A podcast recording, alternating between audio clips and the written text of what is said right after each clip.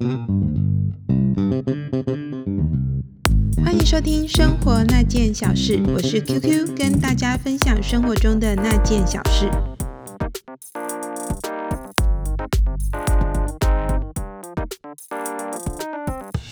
Hello，大家好，我是 QQ，今天要跟大家 Q 的是生活中的哪一件小事呢？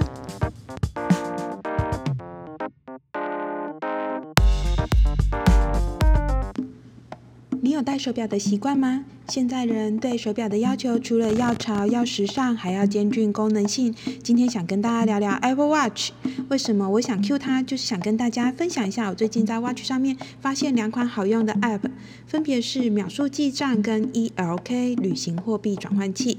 大家有没有跟我一样，想要靠着记账控制支出预算，可是常常因为没有办法及时记账，一直没有彻底的执行呢？有了秒数记账这个 App 之后，只要按一下表面，就会跑出记账界面，不但减少了漏记的机会，还可以设定每月支出预算。在我每次记账的时候，它就会跳出趴数来提醒我说：“哎，你花了多少钱喽？”有几次在我脑波弱的时候，都有及时拉回理智线，减少我失心疯发作的几率啊。另外，我提到的 ELK 旅行货币转换器这个 App 呢，我个人觉得在出国购物的时候最好用的，避免一时算错汇率，回来收到账单的时候真的是欲哭无泪。当然，除了这两款 App 之外，我觉得最方便的内建功能还有 Apple Watch 上面我可以直接使用 Apple Pay 的功能。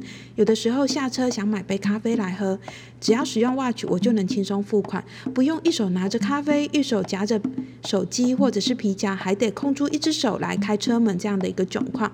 对我来说，Apple Watch 不只只是潮，它也不是绝对的必需品，但是它可以改善我生活中很多小细节的方便性，和我手上这只 iPhone 达到一加一大于二的效果。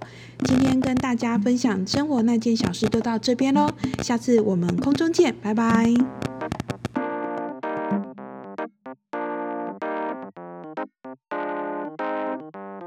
以上节目为主持人个人经验分享，亦非代表任何商业相关立场，并且与苹果公司无直接关联。谢谢收听。